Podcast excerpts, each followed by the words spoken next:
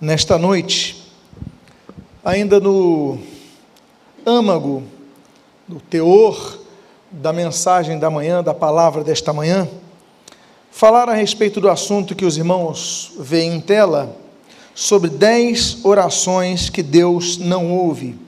Na parte da manhã, nós abordamos sobre Deus, que é onisciente, que é onipresente, ele ouve todas as orações e nós então trabalhamos no termo quanto ouvir, quanto à possibilidade, sim, Deus pode todas as coisas. Se Ele é onisciente, Ele tem condições de entendimento e todas as coisas. Se Ele é onipresente, em todos os lugares Ele, ele está. Um dos, dos comentários que eu faço em alguns debates, que eu faço sempre de maneira respeitosa aos seguidores do romanismo, do catolicismo romano, quando eles falam, por exemplo, das rezas aos santos, eu falo: olha, mas o que vocês fazem é inócuo quanto às rezas para os santos. É inócuo por quê? Por exemplo, às seis horas da tarde, vocês fazem as suas rezas e rezam a Maria, e claro, uma pessoa de excelência, que nós temos todo o respeito, mas não nos, nos sujeitamos a ela, não pedimos nada a ela, não adoramos, mas vocês oram a ela. Só tem um problema, isso é inútil. Por quê? Porque Maria não é onipresente. Onipresente só Deus. Então, se alguém reza a Maria nesse local, ali, naquele local, Deus é Espírito, Deus está em todos os locais e só Deus, então, a Deus nós devemos orar. Nós então comentamos a respeito de alguns princípios sobre oração. E nós comentamos então que Deus não ouve todas as orações, não atende a todas as orações.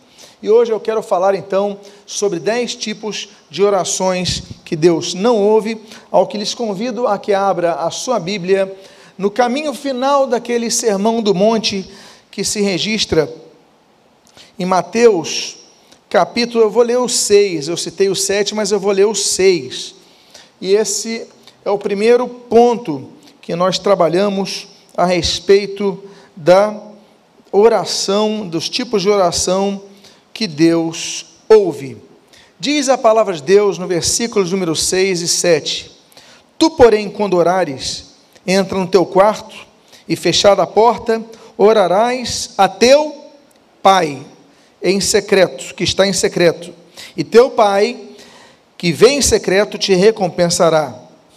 E orando, não useis de vãs repetições, como gentios, porque, olha só o texto, presumem que pelo seu muito falar serão ouvidos. Presumem que pelo seu muito falar serão ouvidos. Orar não é recitar uma sequência de frases. Orar não é rezar. Você reza, você lê ou decora um texto. Não. Orar é se comunicar. Orar é conversar. Orar é dar continuidade a um relacionamento com quem você conhece. Oração então visa uma vida de não apenas de meras repetições, Jesus falou.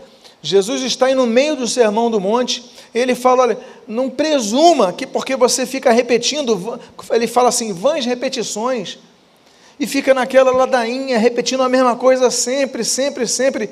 Não é isso que Jesus ensinou. Nem quando ele falou o Pai Nosso, ele nos ensina a estrutura, agradecimento, pedido, ações ah, ah, horizontais.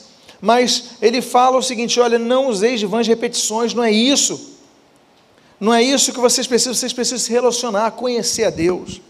O conhecimento de Deus faz com que nós, então, contatemos Ele para abrirmos nosso coração, para ser sinceros diante dEle se você está triste, porque muitas pessoas mascaram uma vida cristã e colocam uma máscara, não essa que nós estamos usando nessa pandemia, mas uma máscara de falsidade, querendo dizer a Deus aquilo que supomos que agrade a Ele. Então, se está tudo ruim, se você está chorando, está triste, você fala, Senhor, muito obrigado porque eu estou alegre. Deus não quer isso. Deus gosta de um coração sincero. Davi é um homem segundo o coração de Deus. Eu não entendia, mas esse homem foi um assassino. Esse homem, ele cobiça uma mulher casada, manda matar o marido da mulher, porque a mulher está grávida dele, e esse é o mau caratismo do rei Davi, que nós louvamos por muitos feitos maravilhosos, e Deus chama esse homem de o homem segundo o meu coração, por quê? Isso eu não entendia antes, eu passei a entender, quando comecei a ler os salmos que ele compõe. E uma das coisas mais magníficas do rei Davi é o fato de que ele era um homem sincero. Nos seus salmos, ele escreve: Senhor, eu estou abatido, eu estou amargurado. Ele não doura a pílula. Senhor, que os meus inimigos morram, que os seus filhos mendiguem. Aí você fala assim: misericórdia. Esses são salmos precatórios. Você fala assim: meu Deus, que radicalismo. Mas uma coisa bela nós temos que extrair isso. Ele orava a Deus com seu coração aberto. E muitas vezes nós não oramos, nós queremos recitar palavras belas para Deus. Deus quer um coração quebrantado, esse coração ele não despreza. E para isso nós devemos conhecer a Deus.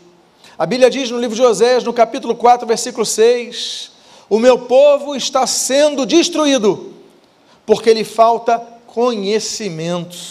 Nós temos muitas palavras sobre Deus, mas temos conhecimento superficial de Deus. Deus quer um conhecimento mais profundo. É por isso que o mesmo profeta Oséias, no capítulo número 6, no verso número 3, ele diz: Olha, conheçamos e prossigamos em conhecer o Senhor. E aí, três versículos depois, no capítulo 6, do versículo 6, do mesmo profeta Oséias, ele fala: Olha, misericórdia quero e não sacrifício, o que eu quero não é isso. Eu quero conhecimento de Deus mais do que holocaustos. O que Deus quer de nós é que conheçamos, busquemos conhecê-lo mais, temos intimidade de tal modo que nossas orações não sejam vãs repetições, mas seja um diálogo, uma conversa franca, aberta, sincera, que você possa falar: Deus me cura, porque eu preciso ser curado. Senhor, me ajuda, porque eu preciso ser ajudado me direciona porque eu preciso de direção. E isso agrada o coração de Deus, porque porque você não usa de uma mera vã repetição, uma reza decorada, que você vai recitando, recitando, recitando, e Jesus fala: não é isso que Deus quer, que é um coração sincero. Então, uma oração que Deus não ouve é aquela oração mecânica, robótica, decorada. Deus quer uma oração sincera, com coração sincero. Há um segundo tipo de oração que Deus não ouve. A Bíblia diz em Jeremias, capítulo número 11, dos versículos 13 ao 14, o texto está em tela, e assim registra o profeta da cidade de Anatote. Porque, ó Judá, segundo o número das tuas cidades são os teus deuses. Você notou a, a palavra de Deus para o povo de Judá, que tinha a palavra com eles. Segundo o número de tuas cidades são os teus deuses. Segundo o número das ruas de Jerusalém, levantar, levantastes altares para vergonha, coisa, vergonhosa coisa, isto é para queimares incenso a Baal. Tu, pois, não ores por este povo. Deus falando para Jeremias, Jeremias não ora por eles não nem levantes por eles clamor, nem oração, porque não os ouvirei quando eles clamarem a mim por causa de seu mal. Ele fala a Jeremias: não ora por esse povo porque eles são idólatras. A mesma quantidade de cidade eles têm os deuses. A mesma quantidade de ruas de Jerusalém eles têm os seus altares para Baal. Não ore por eles. Não clame por eles, porque eu não vou ouvir. Eu não vou ouvir nem as tuas orações, nem a oração deles. Por quê? Porque é a idolatria. E se tem uma coisa que anula a palavra ouvida de Deus, é a idolatria, como diz o próprio texto e tantos outros. A Bíblia diz, Isaías capítulo 14, que Satanás ele cai dos céus porque ele queria ser adorado. Ele queria colocar o seu trono acima das estrelas, acima do trono de Deus, como diz Ezequiel capítulo 28, 28. Ou seja, ele quer adoração. E nós sabemos que isso, isso não vem de Deus, não, não, não procede de Deus. Deus, a Bíblia diz em Isaías, no capítulo 42, não divide a sua glória com outro. Não divide. Três capítulos depois, Isaías capítulo número 45, Deus fala o seguinte: olha, nada sabem os que carregam o lenho de suas esculturas, porque clamam a um Deus que não pode salvar. A palavra tão grave sobre os idólatras, que a Bíblia declara no livro de Êxodo, capítulo número 20, que aqueles que têm os seus ídolos, que se prostram aos seus ídolos, que clamam aos seus ídolos, a Bíblia diz que a maldição os persegue até a quarta geração. São quatro gerações, de acordo com a Bíblia, Êxodo capítulo 20, que perseguem aqueles que são idólatras. A única forma de terminar essa, essa maldição em suas vidas é o sangue de Jesus, que nos purifica de todo pecado e nos limpa de todo pecado. Então, meus amados irmãos, temos que ter muito cuidado com isso. Não pense que Satanás mudou. Mateus capítulo 4, a Bíblia mostra claramente que Satanás não mudou quando ele pede para receber a adoração do próprio Senhor Jesus. Ao que Jesus lhe responde, segundo registra Lucas capítulo número 4, olha, somente a Deus adorarás e somente a ele prestarás culto. Por quê? Porque nós devemos cultuar só a Deus. E como cultuamos a Deus com estátuas, não, com imagens, não. A Bíblia diz no Evangelho de João, no capítulo número 4, Jesus fala o seguinte: olha, Deus é Espírito, versículo 24: Deus é Espírito e importa que seus adoradores o adorem em espírito e em verdade, ou seja, internamente e genuinamente com seu coração.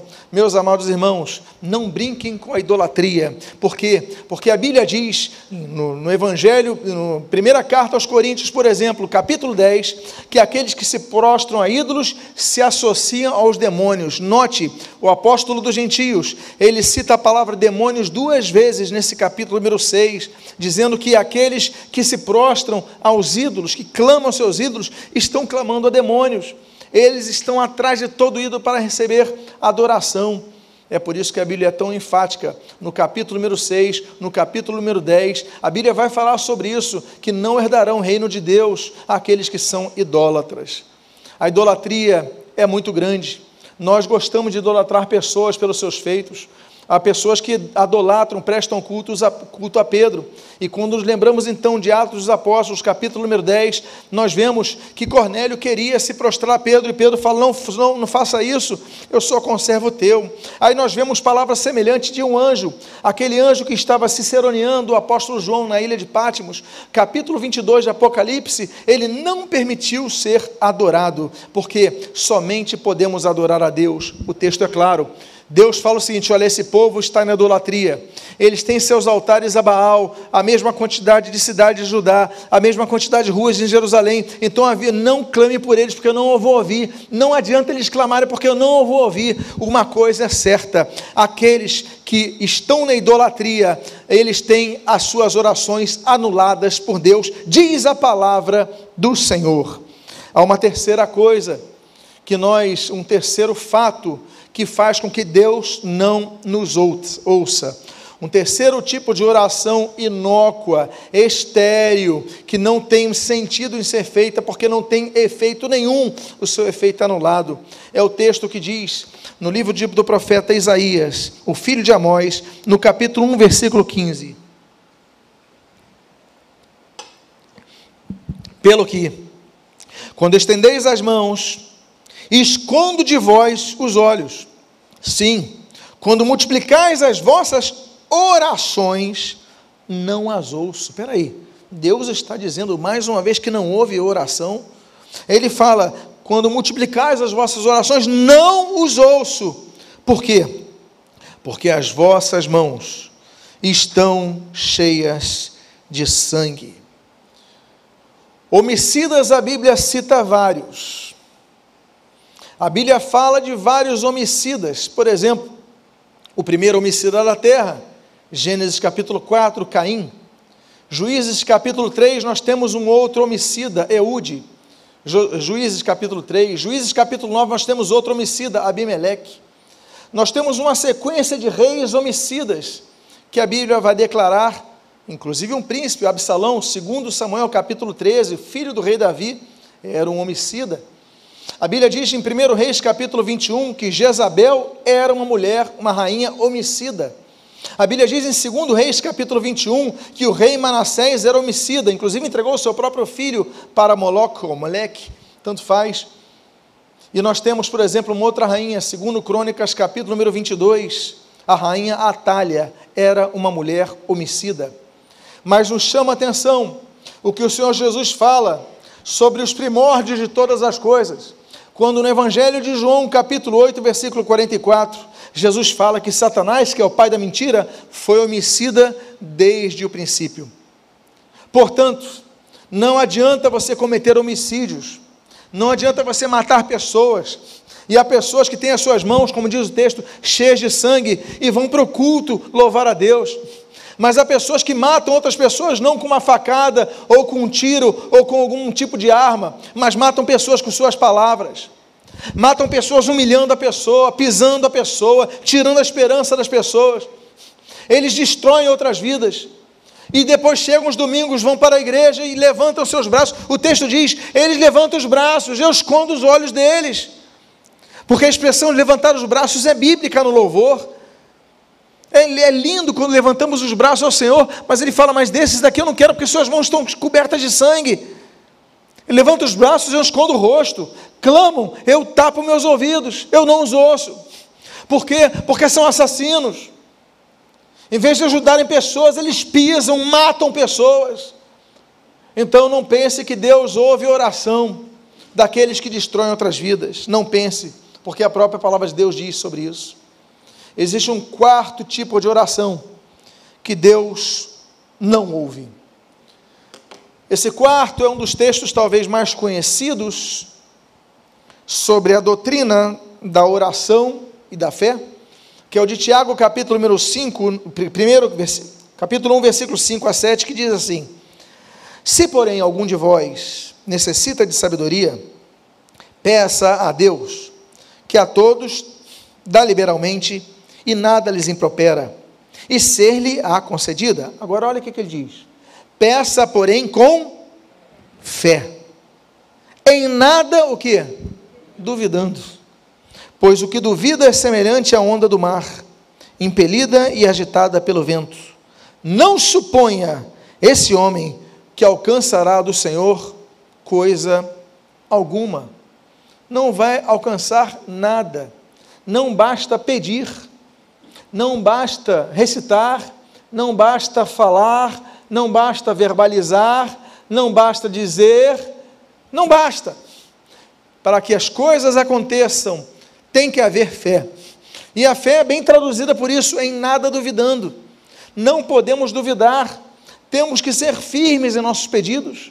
Nós hoje pela manhã falamos sobre isso, sobre a certeza de fé, sobre o fato de pedirmos sabendo o que já recebemos. E, a, e ainda que aponte para o futuro quanto aos nossos pedidos, ele atesta que a nossa convicção é quanto já ao próprio recebimento do que nós pedimos. Então, nós não podemos ser pessoas instáveis.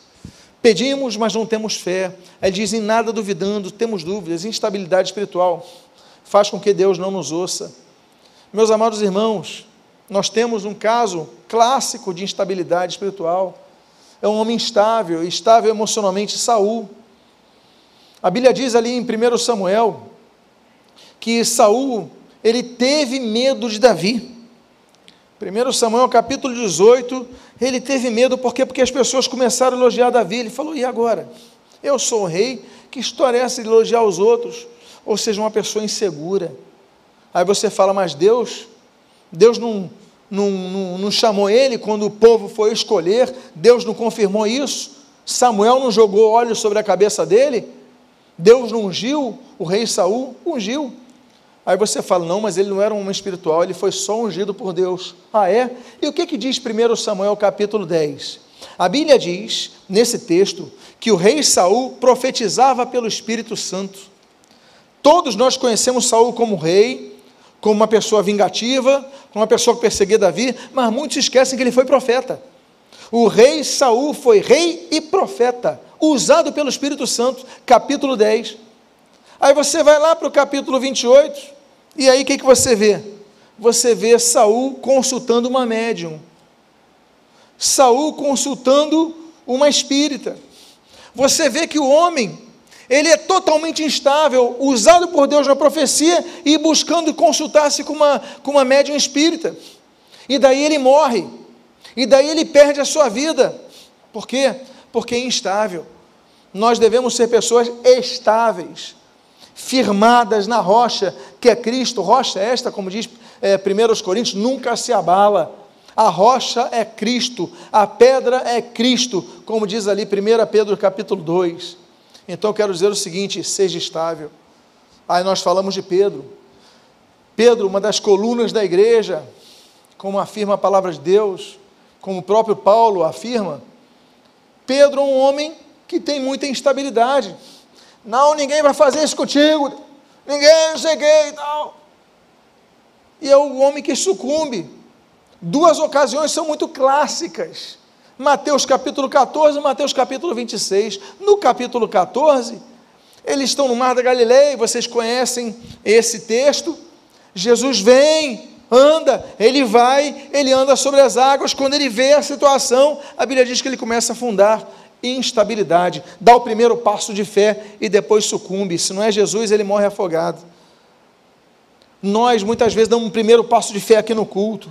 Ouvimos a palavra, falou, eu vou fazer isso, eu vou me firmar na palavra. Eu vou, chega segunda-feira, você começa a duvidar. Chega um colega, uma pessoa do trabalho, começa a colocar dúvidas na sua cabeça, você sucumbe, você começa então a submergir você tem que permanecer firme, não é só domingo na igreja, é na segunda-feira, na terça, na quarta, todos os dias. É permanecer firme, estabilidade. Aí eu falei do capítulo 14 de Mateus, agora eu vou para o capítulo 26. Esse homem que falou: ninguém vai fazer nada contigo, Jesus. Naquele capítulo nós vemos o que? O galo cantando. E aí, Pedro, eu traí o Senhor Jesus. Eu não conheço esse homem, eu não sou um deles. Ah, mas teu sotaque. Não, você está confundindo com outra pessoa. O homem traiu Jesus. Mas o belo do nosso Salvador é a oportunidade que ele dá de restaurar pessoas. Tanto é que no capítulo 3, depois de Atos Apóstolos, depois da descida do Pentecostes, a promessa de Jesus, capítulo 1 de Atos, versículo 8, versículo 9 Aí nós temos derramado o Espírito Santo, capítulo 2 de Atos. No capítulo 3 nós temos o grande discurso de Pedro: 3 mil são batizados. Deus usa até aqueles que são instáveis. Então peça a Deus, Deus, que eu possa firmar os meus passos em Ti, não sucumbindo com o que me falam. Há uma quinta coisa, uma quinta coisa, um quinto tipo de oração que Deus não ouve. Mateus capítulo 7, versículo 21 a 23. A Bíblia diz assim: Nem todo que me diz Senhor, Senhor, entrará no reino dos céus, mas aquele que faz a vontade de meu Pai que está nos céus. Muitos naquele dia hão de dizer: Senhor, Senhor, porventura não temos nós profetizado em teu nome? Em teu nome não expelimos demônios, e em teu nome não fizemos muitos milagres?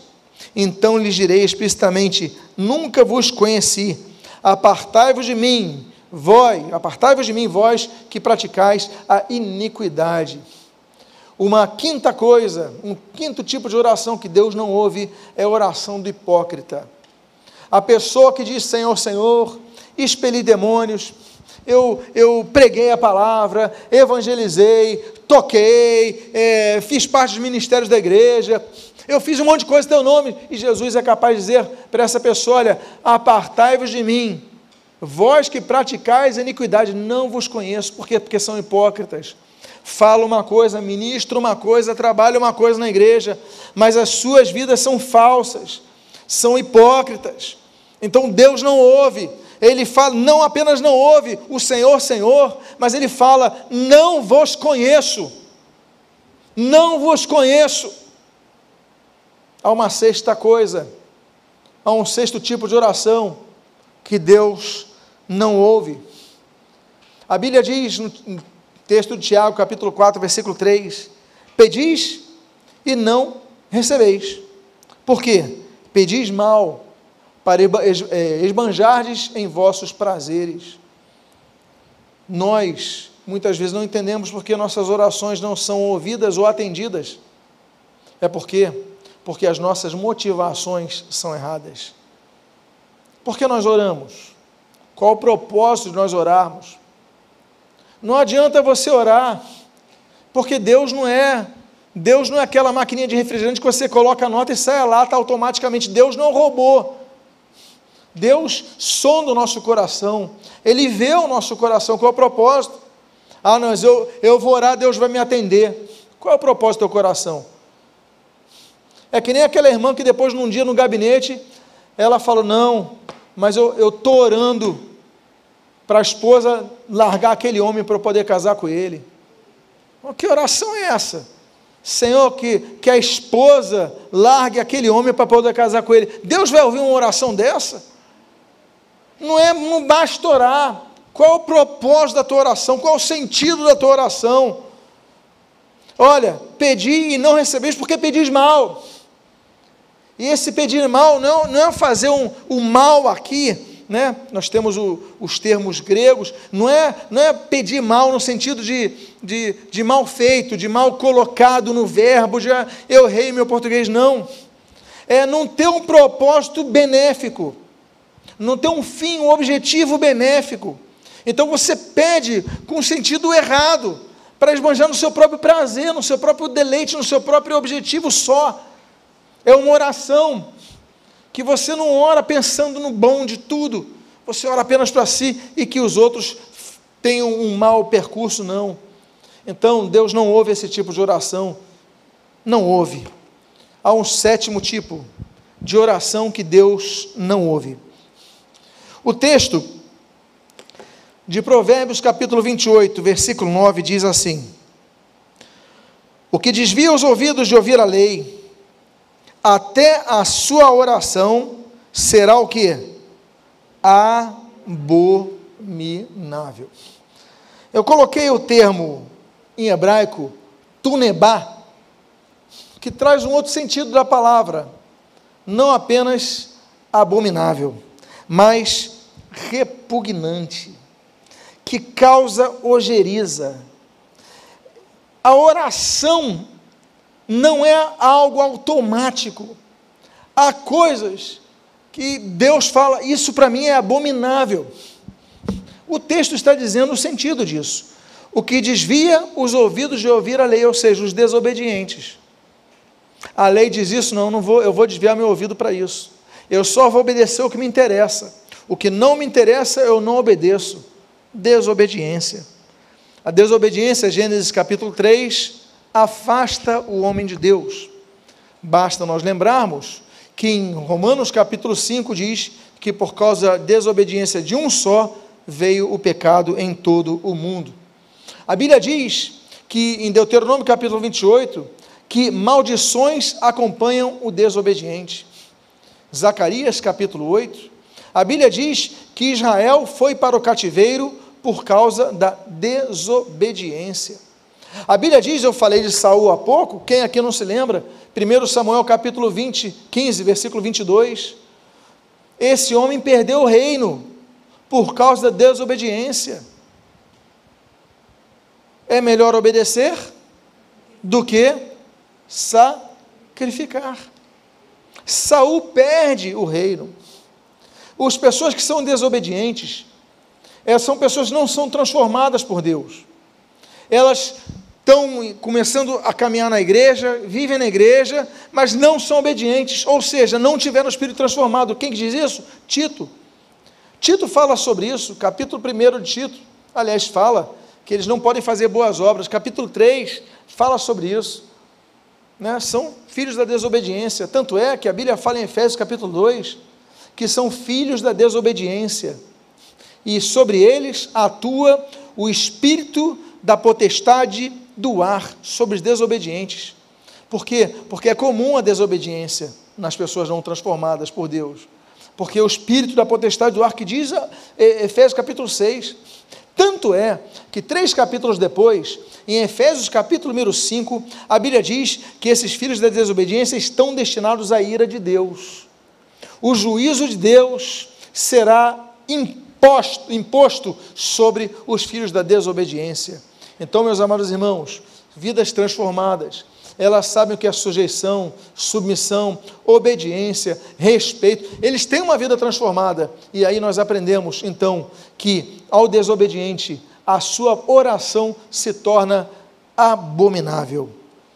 Há um oitavo tipo, dos dez tipos que eu prometi compartilhar com os amados irmãos nesta noite. Há um oitavo tipo de oração que Deus não ouve. E tem um detalhe: que Deus interrompe. Você já foi interrompido em alguma oração? Eu já. Eu, por exemplo, a gente almoça, almoçando na rua, aí chega o prato de alguém, às vezes primeiro, você na alimentação, você começa a orar, aí daqui a pouco chega alguém, com licença, o frango com fritas é aqui, no meio da oração. Eu não estou falando desse tipo de interrupção. Não estou falando então, uma vez estava orando, de repente um vizinho que torce muito mal por um time de futebol, gol do tal, eu falei, desgraça, até na hora de eu orar, esse sujeito tem que importunar a nossa vida. Não estou falando desse tipo de interrupção, mas eu estou falando aquela que se encontra em 1 Pedro, no capítulo número 3, versículo 7. Olha o que, que diz aqui: Maridos, vós igualmente vivei a vida comum do lar com discernimento, e tendo consideração para com a vossa mulher, a vossa esposa, como parte mais frágil. E aí eu coloquei aí o termo grego para explicar para vocês. Atenis, astenis, uh, parte mais frágil, tratai-a com dignidade. Eu coloquei outro termo grego aí, é, eus é,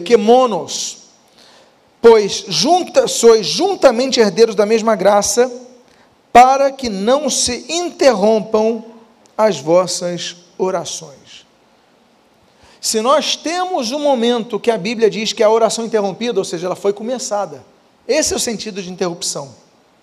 Não estamos falando agora daquela oração que Deus nem ouve, aquela oração que, como é, meus pais diziam, essa oração não passa nem do teto. Mas eu estou falando de uma oração que foi começada. Mas a Bíblia fala o seguinte: olha, e aqui eu não aplico só o marido. Eu coloco ali o, o né, a parte mais frágil, ou seja, ástenes, a parte mais sensível. Há uma sensibilidade maior, pelo menos de maneira mais comum né, entre as mulheres que os homens. Às vezes não percebem, mas são feridas com mais facilidade, tem que ter mais cuidado. Então, muitas vezes, o homem está fazendo assim, está pisando na sua esposa, está maltratando ela, está arrasando ela, só coloca para baixo e depois vem orar. Ele pode até ter começado a orar por algo, mas as suas orações são, vou usar o termo, interrompidas. Aí eu coloco outro termo ali, tratai-a com dignidade. O que, que, é esse termo que eu coloquei ali? Eu, em grego, começa ali, ó. Eu, eus kemonos. Eu, em grego, é algo bom. Tudo que tem eu na frente é algo bom. Por exemplo, eucaristia, eucaris, boa graça, bom carisma, bom dom. Por exemplo, é, eutanásia, eutânatos. É, tudo que tem eu na frente, o eu é eunice, né? eunique, boa vitória. Pois bem, então é o bom comportamento. Tem que haver um bom comportamento, porque senão as orações são interrompidas. Então eu volto a dizer, não alguém gritando, alguém interrompendo a sua verbalização. Você começou um contato com Deus e aquilo foi interrompido. Então que você possa repensar isso na sua vida. Há uma nona, um nono tipo, e eu quero falar três textos aqui, desse nono tipo de oração que não é ouvido por Deus. A Bíblia diz no primeiro texto, Salmo 66, versículos 17 e 18 diz assim: A ele clamei com a boca, com a língua o exaltei. Se, aí entra o condicional, se eu no coração contemplar a vaidade, o Senhor não me teria ouvido. Ele fala duas coisas bonitas. Eu clamei com a minha boca, com a língua eu exaltei, você clamou a Deus, você exaltou a Deus, você glorificou a Deus, você magnificou a Deus, você adorou a Deus, tudo bonito. Mas se houver vaidade no teu coração, opa, o Senhor, o que, que diz o texto bíblico? Não me teria ouvido. No louvor, o nosso louvor não é só proclamação, clamor, exaltação. Não pode haver vaidade. Há pessoas que louvam com vaidade. Deus não ouve as suas orações. Ah, eu vou para a pregação. Tem pregador que é tão vaidoso, mas tão vaidoso, que se ele não usar a expressão eu no meio da mensagem, eu fiz, eu sou, eu posso, eu consegui, ele não sabe usar o nós, nunca. Só ele pode aparecer. Na igreja dele, a placa da denominação tem um tamanho desse tamanho e o nome dele está embaixo. Pastor tal, fulano de tal e tudo, um destaque maior. Por que isso? Por que isso? Se a glória é toda do Senhor, se a igreja é de Cristo, os pastores são apenas servos, não são senhores. Aí ele falou assim: Olha, eu clamei, eu exaltei, eu tudo, mas se se encontrar a vaidade no meu coração, o Senhor não me teria ouvido. Vale a pena essa vaidade? Então, cuidado com a tua vaidade. Derrotas acontecem, mas vitórias vêm. E quando vierem vitórias, atribua tudo para a glória de Deus. A segunda coisa, nesse mesmo campo da soberba e da vaidade, o segundo texto é o de Jó, capítulo 35, versículos 12 e 13. Diz assim: Clamam, porém ele não responde. Por causa de quê? Aí ele diz: por causa da arrogância, gaon, em hebraico, dos maus. Só gritos vazios. Deus não ouvirá. Olha só, grito vazio. Que coisa forte. Só gritos vazios Deus não ouvirá. Nem atentará para eles o Todo-Poderoso, só gritos vazios. Há pessoas que oram, falam tão alto, mas tão alto, tão alto, que na outra quadra você ouve. E apenas, muitas vezes, são gritos vazios, por quê? Porque diz o texto, por causa de Gaum. Gaum ali está com uma arrogância, mas também significa orgulho, a vaidade. Não, eu, Senhor, eu, eu, não sei o que, eu. E você se exalta e você proclama. O que você quer não é que Deus ouça, é que as pessoas ouçam. Que oração é que Deus ouve? Que tem o volume maximificado, ou, ou aquele que ora às vezes sem ninguém ouvir do lado, mas seu coração está quebrantado, um coração humilde, um coração que diz: Olha, nada sou sem ti, Senhor Jesus, nada posso fazer sem ti, Senhor Jesus, se não for a tua graça, nada sou, eu sou o mais perdido dos homens, eu preciso da tua misericórdia sobre as minhas vidas, Jesus. Então, volume não significa nada. Ainda que demos, vamos dar, temos que dar liberdade ao Espírito Santo, e a pessoa está feliz, ela vai falar mais alto, ela vai orar mais alto, vai clamar mais alto, não temos nada contra isso. Tem a liberdade, onde há o Espírito de Deus, aí é a liberdade. Há pessoas que se expressam com um volume maior, ah, com um volume menor, isso não importa aqui, o que importa são gritos vazios, ou mesmo palavras baixas, vazias, onde há vaidade, qual o objetivo da sua oração? É que Deus ouça, o seu vizinho ouça. Então, tenha muito cuidado nas suas orações, porque Deus, diz o texto, não ouvirá. Deus não ouve todas as orações. Mais um texto, nesse contexto de soberba. Esse texto muitos conhecem, 1 Pedro 5,5 diz assim: Rogo igualmente aos jovens, atenção jovens, sede submissos aos que são mais velhos. Outros sim, no trato de uns com outros, cingivos de toda humildade, porque Deus resiste aos soberbos, mas aos humildes concede a sua graça. Eu coloquei dois termos gregos que eu acho muito interessantes quando analisados aqui.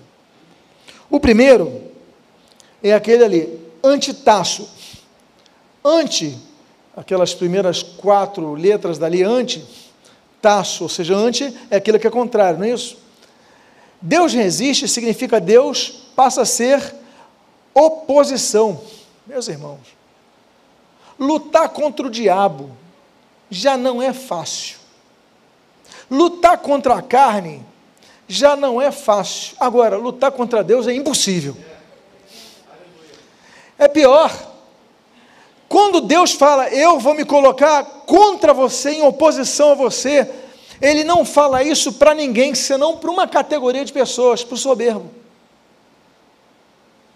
Deus resiste ao soberbo, Deus se coloca com oposição ao soberbo. Agora, que soberbo é esse? Essa palavrinha grega para soberbos, hiperéfanos. Hiper é sobre, não é isso? Então, por exemplo, a pessoa hipertensa está sobre a pressão normal. Hiper sobre hipo, né, é, hipotermia, abaixo de, ou seja, debaixo do, da, da, da, temperatura. Hipotermia, hiper. O que, que é? E ali está é, fanos, né, hiperéfanos. Fainos significa brilho. Ou seja, o soberbo é aquele que quer brilhar sobre outros. Essa é literalmente a palavra do grego, brilhar sobre outros. Meu brilho tem que aparecer mais do que o outro. Aí tem pregador, não, eu tenho que brilhar mais do que o outro. Aí no louvor, não, eu tenho que tocar mais do que o outro. Eu tenho que eu não estou falando de buscar excelência, isso é uma coisa boa. Devemos imitar, né? Temos que imitar as coisas boas. O apóstolo Paulo, ele fala, olha, 1 Coríntios 11, 1, sede meus imitadores como eu sou de Cristo. Na Bíblia fala, sede imitadores de Deus. Imitai aqueles que pela fé e longanimidade erram as promessas de Deus, como diz ali o livro de Hebreus, capítulo 6. Nós devemos imitar as coisas boas. Mas qual é o objetivo? Nós melhorarmos. O que não pode haver é que o teu, você queira brilhar mais do que os outros. Nós somos a luz do mundo, Jesus falou. Mas Jesus também falou: Eu sou a luz do mundo. O que, é que nós somos então? Luzes que refletem a luz de Cristo. É Ele que tem que brilhar. Então, se tem equipe de louvor, o brilho tem que ser para Jesus. Eu tenho que fazer o meu melhor para Jesus, na pregação, no evangelismo, nos ministérios, tudo que nós fazemos, buscarmos com um espírito de excelência, como tinha Daniel, mas nós devemos brilhar à luz de Cristo, porque o texto diz: Deus se coloca em oposição àqueles que querem brilhar sobre outras pessoas. Não, não queira, o teu objetivo não é o teu trono estar acima dos outros, você, não, eu sou, eu quero ser melhor, não. Procure imitar as pessoas no bom, mas não queira que o teu brilho seja maior que os outros. Por isso que ele fala, aos humildes, ele concede a sua graça. Não preciso dizer. Isaías 2. A Bíblia diz que o dia do Senhor será contra o soberbo. A profecia de Jeremias, no capítulo 50, diz que o soberbo tropeçará e cairá e não há quem o levante. Provérbios, capítulo 16, a Bíblia diz que o soberbo ele gera contenda. E no capítulo 13, no capítulo 16, que a soberba precede a ruína. Portanto, cuide para que a soberba não domine o seu coração. Porque Deus resiste aos soberbos, mas dá graças aos humildes. E eu encerro com o último tipo de oração que Deus não ouve. A Bíblia diz no livro do filho de Amós, o profeta Isaías, no capítulo 59, versículos 1 e 2, assim registra a palavra de Deus: Eis que a mão do Senhor não está encolhida para que não possa salvar, nem surdo o seu ouvido para que não possa ouvir, mas as vossas iniquidades, fazem separação entre vós e vosso Deus. E os vossos pecados encobrem o seu rosto, para que não vos ouça. O que nós devemos fazer é confessar os nossos pecados. Salmo 32: Confessei-te o meu pecado e abandonei as iniquidades não mais ocultei. E aí Deus perdoou os meus pecados. A Bíblia diz em 1 João capítulo 1, versículo número 9: Se, pois, confessarmos nossos pecados, Ele é fiel e justo para nos perdoar os pecados e nos purificar de toda injustiça. Devemos confessar nossos pecados a Deus. Eu quero convidar que você, nesse momento, fique de pé. Porque o nosso objetivo é que Deus ouça as nossas orações. O objetivo de que cada um que clame ao Senhor é que seja pelo Senhor ouvido, para que o Senhor o ouça, o ajude, o direcione e o atenda. Mas para isso, o último ponto que eu coloquei é o primeiro passo a ser dado: é confessar o nosso pecado a Deus. Eu convido a que você feche os seus olhos agora. E você que precisa confessar o teu pecado a Deus, que você coloque a mão no seu coração. Eu creio que todos devamos colocar nos nossos corações, pedindo, Senhor, me perdoa. Senhor, como, como fez o rei Davi, som do meu coração, vê se há algum caminho mau, livra-me desse caminho, que você possa confessar-se a Deus nesse momento que você possa clamar a Deus, Deus, me perdoa, Senhor, porque essa oração Deus não rejeita, Deus não rejeita um coração quebrantado. Pai amado, em nome de Jesus, há várias pessoas aqui, não apenas neste culto, mas ouvindo pela internet a mensagem, nas redes sociais, nos áudios, nos vídeos, que estão tomando essa decisão de dar o primeiro passo, que foi o último texto usado nesta noite, mas de pedirem perdão pelos seus pecados Deus, pedimos pelas tuas misericórdias, ouve as nossas orações. Pai amado, o nosso espírito, Senhor, se submete, Senhor, à tua vontade, Pai, e reconhece a nossa pequenez, reconhece a nossa limitação e reconhece as nossas falhas. Por isso pedimos, perdoa os nossos pecados, perdoa as nossas falhas. Não, Senhor, não queremos ocultar nada de ti, mas, Senhor, ouve a nossa oração, perdoa os meus pecados, sara-nos, Pai, e que em nome do Senhor Jesus tu venhas ouvir as nossas orações, abençoa as nossas vidas, fortalece a nossa fé e que nós possamos ser pessoas que tenham, tenham relacionamento contigo, Deus, um relacionamento constante daqueles que se submetem a Ti e a Ti clamam por socorro. São as Tuas bênçãos que nós rogamos e te agradecemos em nome de Jesus. Ainda de olhos fechados, eu gostaria de fazer uma pergunta. Há alguém aqui nesta noite que gostaria de entregar a sua vida ao Senhor Jesus Cristo? Se houver nesse momento, a igreja está de olhos fechados, eu convido a que você levante seu braço agora. Alguém aqui quer entregar a sua vida ao Senhor Jesus? Alguém aqui que nesta noite quer voltar para os caminhos do Senhor, você que se afastou dos caminhos do Senhor, você que esteve andando errante por esse mundo, mas quer dizer, hoje eu quero voltar para Jesus. Alguém aqui nesta noite, eu quero fazer uma oração por aqueles que estão na internet, Pai amado. Eu não conheço até onde vai esta mensagem, mas teu Espírito é aquele que direciona aqueles que precisam ouvi-la e aqueles que neste momento se decidiram por seguir-te pedindo perdão pelos seus pecados, mas dizendo: Deus, eu quero entregar minha vida a Ti. Que eles possam, nesse momento, confessar os seus pecados e tomar uma decisão. Arrependidos dos seus pecados, largarem os seus pecados. É o que Jesus falou para aquela mulher: vai e não peques mais. Pai amado, transforma a sua vida, renova o seu ser e abençoa-nos. Abençoa todos nós, em nome de de Jesus. Amém e amém. Pode, quantos podem glorificar a Jesus Cristo nesse momento e dizer: A glória é tua, Deus, a glória é para ti, Jesus. Nós vamos encerrar esse culto de louvor ao Senhor Jesus e depois então estaremos louvando ao Senhor.